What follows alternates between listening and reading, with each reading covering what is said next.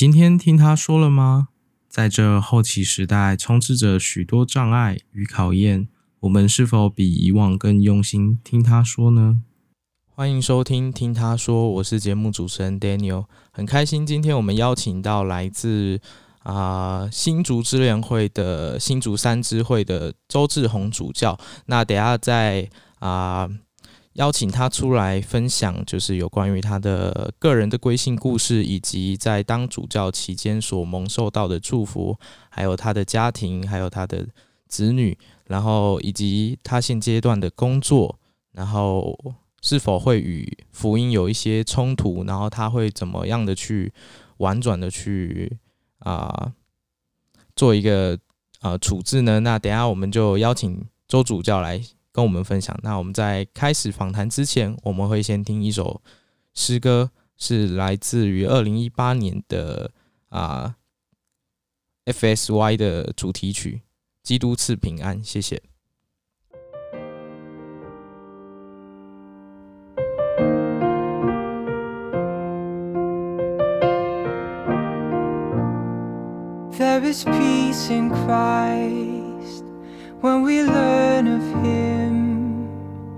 Feel the love He felt for us when He bore our sins.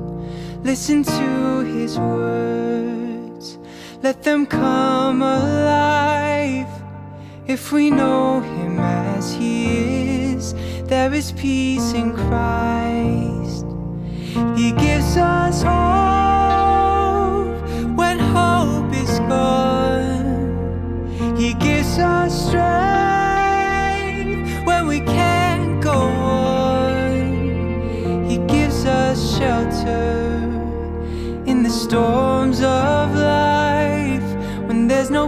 peace on earth. There is peace in Christ.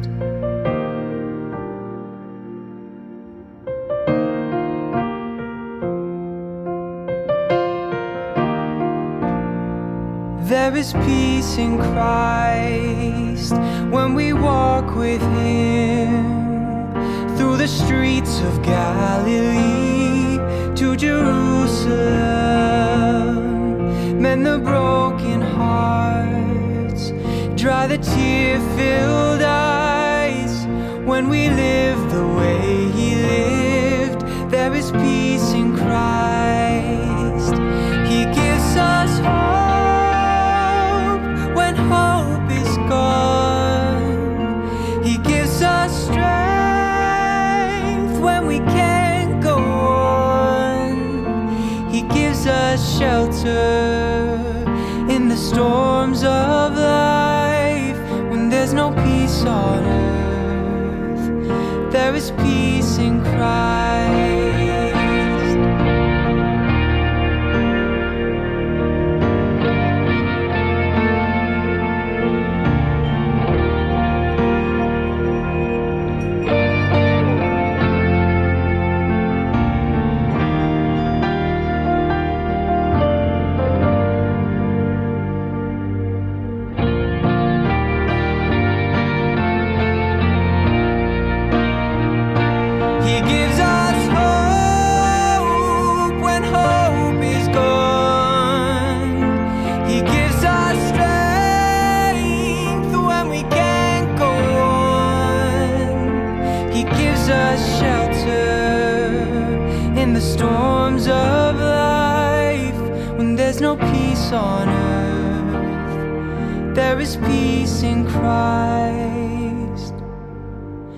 There's no peace on earth, there is peace in Christ.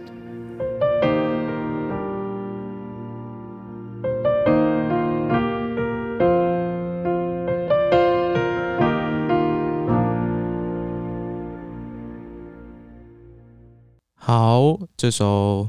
美好的音乐哦，这是基督赐平安，也是就是巩固青年大会的二零一八年的主题曲。那我们就先欢迎周志宏主教。大家好，主持人好，对各位听众大家好，很开心今天呢，我们可以邀请到新竹自恋会的啊，是新竹三支会的主教对吗？哎，是的，是的，是是是。那一开始我会很比较好奇的是周主教的家庭与个人的归信故事。那主教是在福音家庭中长大的吗？啊，不是啊，我是算是呃家里面的第一个归信者。哦，第一个归信者，所以其他啊家人都还不是成员。在将近三十年以前呢，他们都不是，那现在全部都是了。哦，这是一个很大的奇迹。那主教是在几岁的时候归信的？啊，我在二十二岁归信。二十二岁那时候有呃出去传教吗？呃，有有出去传教。对，那我我在归信的时候其实是大学的时候这样子。哦，大学的时候，所以主教是在归信的几年后去传教的。四年以后。哇，这也是也是有准备一段时间，但是后面还是有啊，争取自己出去传教的机会。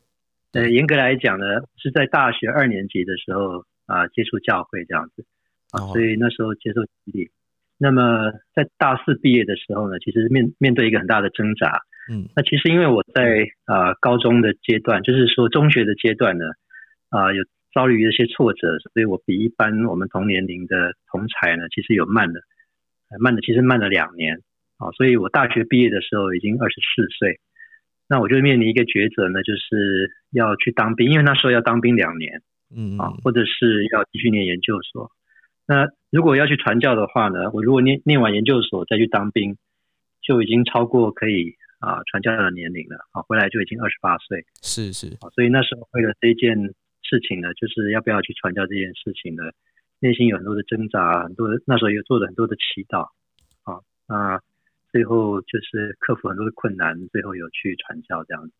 是是是是，我这个这个是不容易的啊，一个就是在传教的时候所碰到一个极大的挑战。那主教啊的家庭现在目前是有啊几个子女呢？啊，我有三个孩子。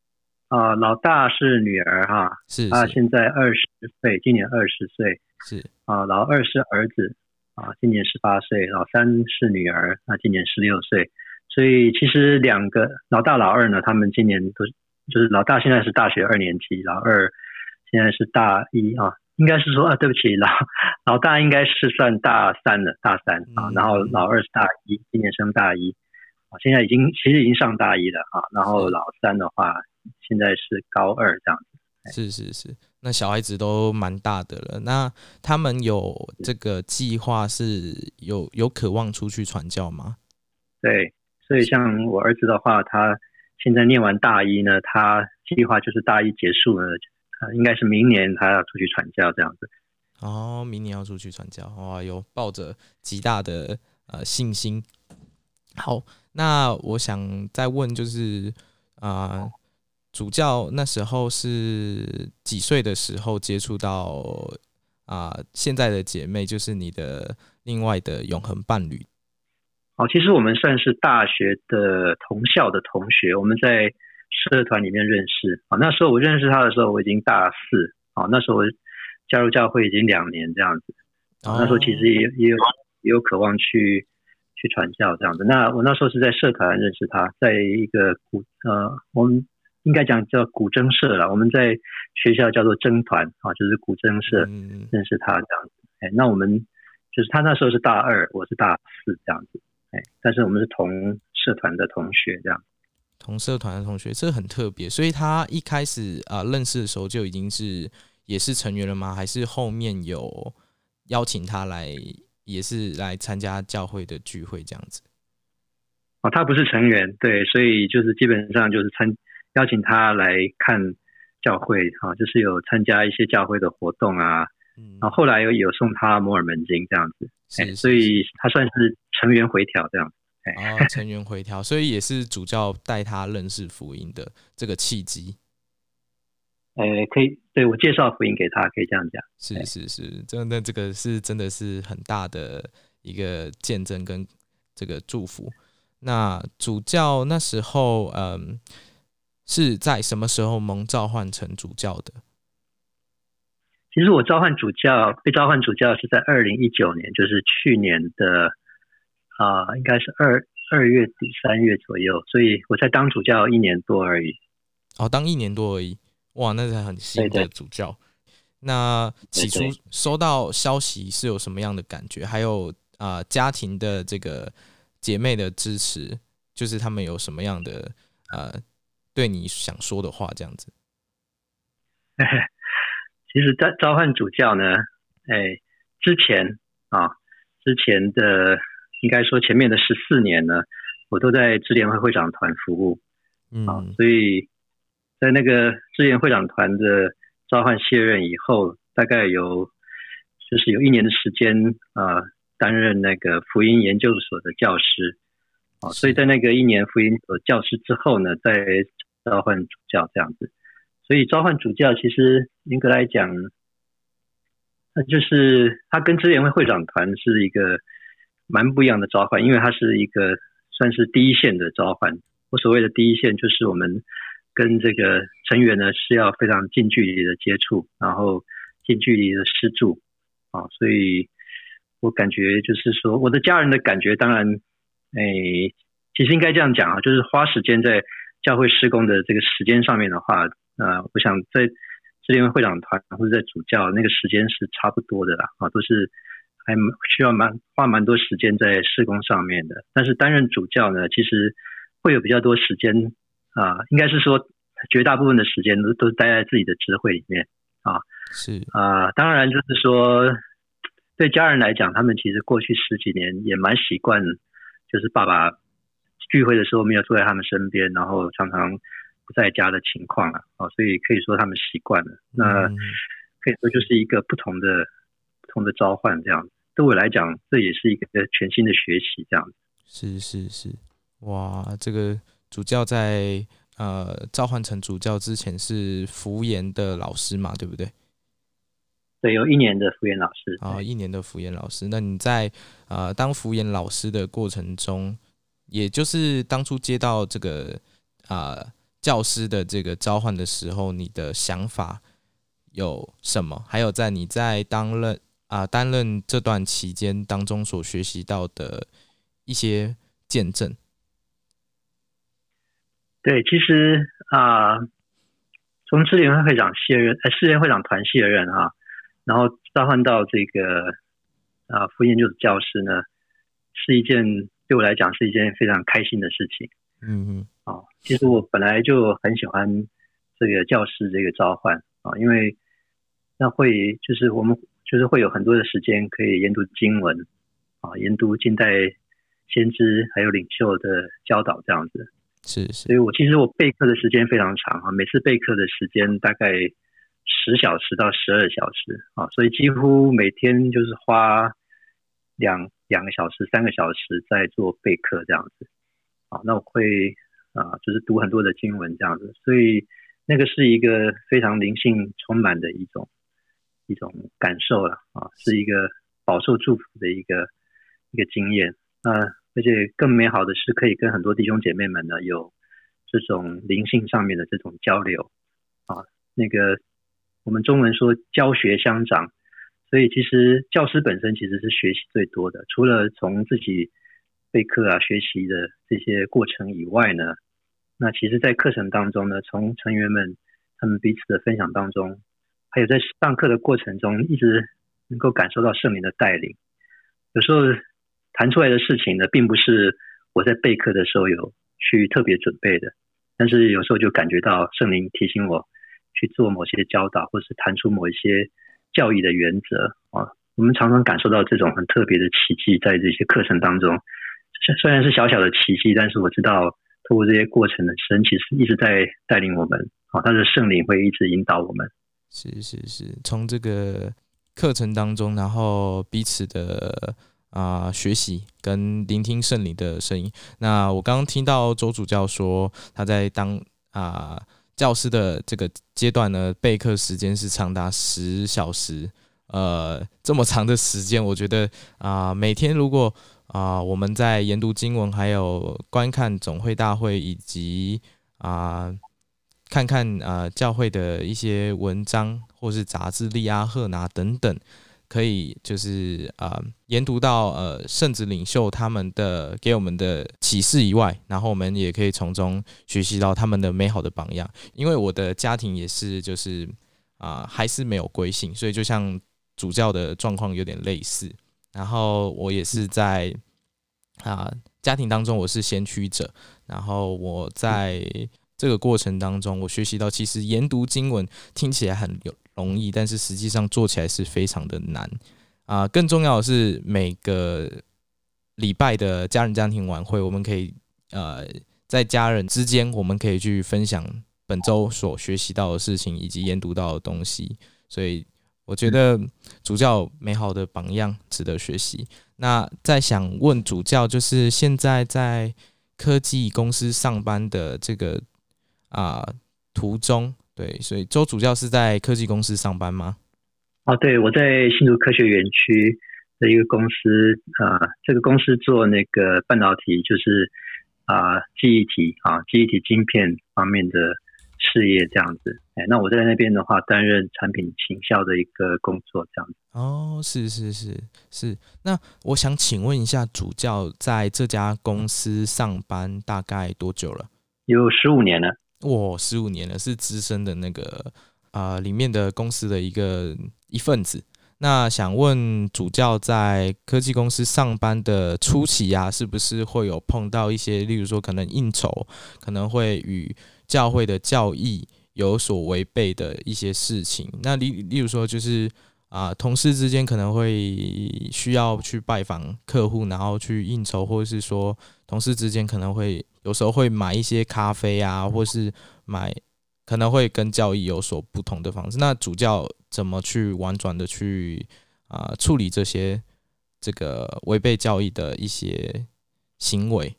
对啊，因为我呃我刚刚讲说我是做产品行销嘛，所以事实上一直是常常需要拜访客户，而且我们的客户就是遍遍遍布全世界了哈。嗯嗯，那。就是智慧语方面这个问题都是常常遇到的，其实那个都已经变成习惯了啊。那就是比如说到欧洲呢，他们餐前就常常需要喝酒啊。然后去日本的话，你到客户那边，他们为了表达啊尊尊敬呢，他们就会给你比如说日本绿绿茶什么的。对啊，那是特别我觉得哈，有一些客户他们看这个当做礼仪的一部分，像特别是日本。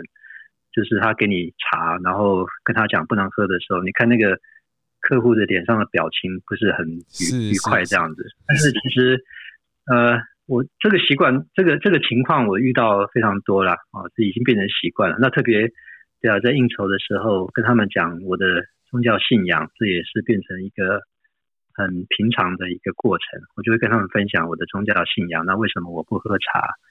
对，然后我的见证这样子，哎，所以。对我来讲，现在这个是算是，就是算是每天的日常啊，啊，就是说遇到这样的情况，就是把把这个自己的立场、信仰做一个说明。那我发现绝大部分的人都会尊重一个人的信仰啊，啊，那当然也有一些人，我也遇到一些同事啊，或者一些客户说啊，你这样子，那个生生活还有什么乐趣？你不能喝酒，不能喝茶，生活还有什么？不抽烟，这个生活还有什么乐趣？对啊，所以这个当然。我们可以跟他们分享我们生活的目的啊，我们真正的喜乐来自于什么地方？是是是。那从中当中，我们可以知道，就是说我们在啊被受到一些违背教义的事情，例如说啊智慧与有关的这些啊事情的时候，我们可以去勇敢的去捍卫自己的信仰，然后从从从此当中也可以，就是说也可以。分享福音啦，就是我们可以跟他们说，我们自己本身为什么不喝茶、不抽烟、不喝酒的这些习惯，然后跟他们讲说，哎，我们的呃来源跟呃教义，然后从从中也是一个算是一个传教的一个事工。没错，没错。对，那主教，嗯，现阶段就是在呃担任主教的期间啊，然后会不会就是很长过于？忙碌，因为公司也要就是有一些事情会忙，然后跟家庭，那你如何从中在三个平衡点当中去取得一个平衡呢？哦，对啊，常常会，对啊，有有一些阶段常常会过于忙碌，确实会这样子哈。比如说，嗯，我举个例子哈，比如说像马上要来了，就是十月，可能十月中、十月底开始要进行那个十一奉献年终面谈啊，那个是要跟每一个有缴付奉献的成员面谈。我们知会啊聚会人数很多了哈，大概一百二、一百三这样子，所以那个从十月一直排要排到年底去这样子。是是是。那当然，这个年底的那个公司的事情也也多起来。其实这个平衡呢，一直是啊，一直是一个课题。我想对于每一位活跃的教会成员来讲，怎么样保持在啊，就是您刚刚说的呢，在工作、在家庭啊，然后在个人，比如说健康啊，各个方面怎么样保持平衡，这个一直是一个课题。那我从这些年里面学习到的，就是说，我们如果妥善的计划啊，透过妥善的计划，然后呢，把神的事情放在最优先。那神就会帮助我们呢，就是在生活里面常常看到奇迹。是是，事实上，嗯，我有很多次的经验，觉得说那个事情如果整个加起来需要耗用的时间，其实是不够。我我现在的时间是不够用的，但是我常常就看到奇迹，就是说啊，可以顺利的通过一些考验啊，然后可以把事情完成，在时效以内把它完成，这样子。是这个奇迹是发生的，对，所以依赖神的恩典呢，然后把目光放在他身上，把优先顺序呢让给神，那当然尽力尽力而为啊。但是我觉得更重要就是说，我刚刚提到的就是这个要妥善的计划时间啊。比如说，我们如果知道，假设以主教来讲啊，就是我们其实本来就知道有很多的面谈。还有会议要进行，那其实还有很很多活动我们要参与，教会的活动要参与。所以如果我们在事前呢就做了妥善的规划的话，那其实就比较不会手忙脚乱了。呃，我们成员虽然说没有像主就是主教啊那么忙碌，但是我们觉得可以从中啊去思考为什么啊总是就是圣职领袖啊，他们总是能够充分的运用时间，然后在控管时间上面。然后来达到三个平衡点，对，然后教会、家庭还有个人当中去取得平衡点，还有职场上面。那呃，今天非常感谢周志宏主教来参加我们的节目。那最后我想要啊，想要邀请就是周主教在最后想有没有什么话想要跟啊听众朋友们说，还有以及这些年轻世代是否想要鼓励他们出去传教的这些话。那我们就请周主教来分享一下。好，正好这两天我们在聆听那个总会大会哈。那我听到那个大卫贝纳长老呢在谈，就是说他二十几年前，一九九八年的时候，在亚伯兰大学那个埃头分校当校长的时候呢，邀请那个呃赫伦杰弗瑞长老啊过来演讲。那他问他说，如果有什么事情要教导现在的年轻人呢？他会谈一个原则是谈的是什么呢？那其实杰杰弗瑞长老、赫伦长老他有谈到一个原则呢，就是我们现在的世界呢是越来越两极化啊，就是善跟恶呢其实越来越两极化。我们身为教会成员呢，没有办法走在那个两个山的山脊中间，我们必须要选边站啊，我们要选主的一边，或者是选世界的那一边。是。那其实如果我要给呃。今天的年轻人什么样的啊中固的话，我想我不会超过这样的一个中固啊，就是我们我们如果要选，就是必须要选主的那一边啊。那当然，今天的世界呢，会有很多的事情我们要去追求的。那很多我们要追求的事情看起来都是很好的事情，追求学士、追求财富啊，这些事情都是很好的事情。但是呢，这些事情没有办法超过主的事情，特别是我们在年轻的世代呢。如果我们腾出我们自己的时间呢，为神做全部时间传道的服务，那事实上神就会把他的恩典呢加注在我们啊今生的所有的时日上面。其实对我而言，我的见证就是说呢，从我啊传教返乡的那个时刻开始，一直到现在呢，我其实遭遇到所有的好的事情呢，其实我都可以追溯到我决定去传教的那个决定上面。对，我在职场，不管在职场、在家庭，啊，在个人很多的选择，还有灵性的成长，啊，遇到的挫折怎么样克服？那遇到了很多的美好的奇迹啊，让我蒙受祝福，我都可以回溯到我去传教的那个决定上面。所以我鼓励各位啊，年轻的朋友们呢，都可以仔细的去思考主给我们的应许。那如果我们运用信心呢，做那个正确的选择，那么神呢，他就会为我们开辟道路啊。看起来也许是艰困，看起来也许是不可能的事情呢，但是透过信心呢，神就可以为我们开辟道路。好，那以上是我的分享，奉耶稣基督的名，阿门。阿门是很好的忠顾。那感谢主教今天啊抽空，然后在啊总会大会的这两天当中，然后。啊，来上我们的节目，来向大家听众朋友们问好，以及分享他自己本身的见证还有故事。那非常感谢周主教今天来参加我们的节目。那我们节目也即将到一段落，谢谢主，好，谢谢，拜拜，嗯，拜拜，谢谢，拜拜。